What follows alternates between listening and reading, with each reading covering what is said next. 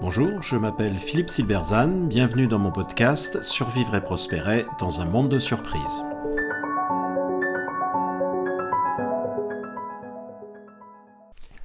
Transformation du monde, pourquoi Davos fait partie du problème?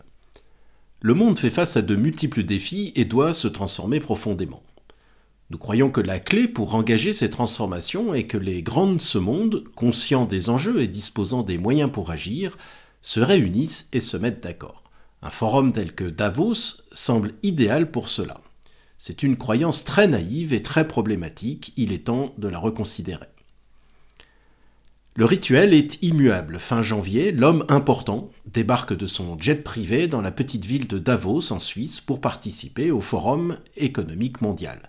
Il prononce un discours sur la nécessité de faire des sacrifices pour faire face aux problèmes immenses qui sont les nôtres, donne des signes de vertu attendus par une audience vigilante, et regrette que le peuple ne soit pas aussi conscient des enjeux. Le discours terminé, l'homme important participe à quelques ateliers, donne une conférence de presse, serre quelques mains, notamment celle du représentant chinois, car ça peut toujours servir, puis il remonte dans son avion. Est-ce ainsi que les problèmes seront résolus? Eh bien ce n'est pas ce que pense Kevin Roberts, le président de la très conservatrice Heritage Foundation. Dans son intervention, qui dénote fortement, il ne prend pas de gants. Je cite Vous faites partie de problèmes, déclare-t-il aux participants. L'élite dont vous faites partie passe son temps à dire que la réalité est X alors que la réalité est Y. Ce décalage avec la réalité est en effet problématique. Alors qu'il y ait des grands problèmes, cela ne fait aucun doute. La question est de savoir comment agir pour les résoudre.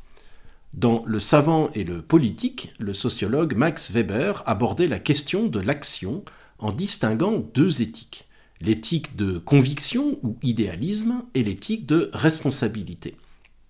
Il écrivait ainsi Il y a une opposition abyssale entre l'attitude de celui qui agit selon les maximes de l'éthique de conviction.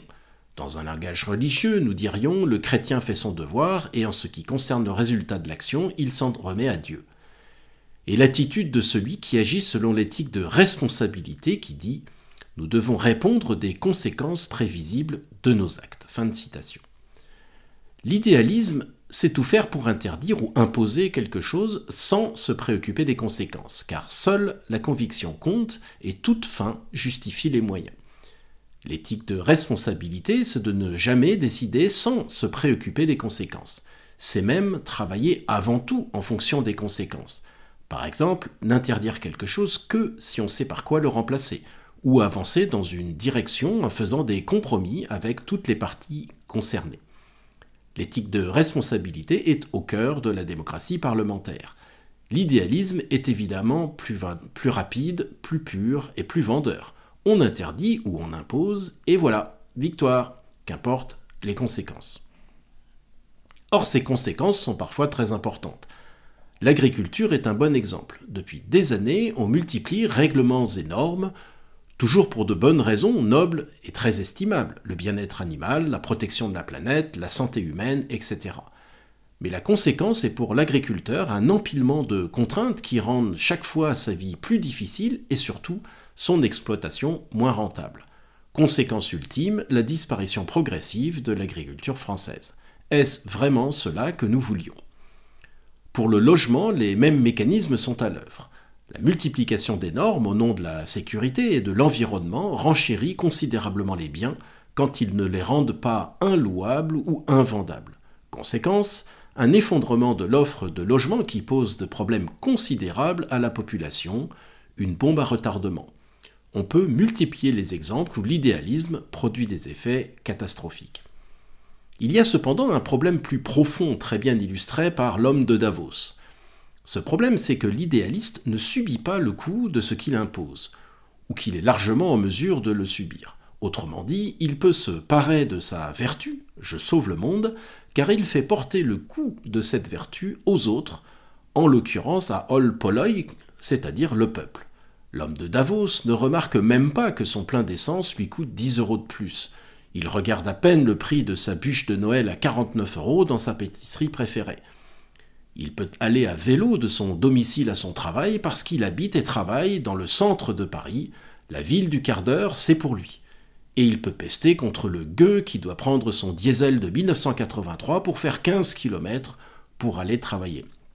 L'homme de Davos vit dans un monde d'idées et de principes gouverné par la vertu.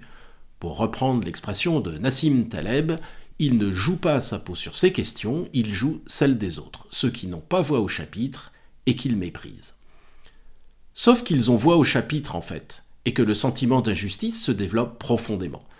Et c'est là que nous revenons à Kevin Roberts. Dans son discours au WEF, Roberts se félicite de la victoire prochaine d'un candidat républicain à la présidentielle US et très clairement espère que Trump sera ce candidat qui remettra en quelque sorte les pendules à l'heure.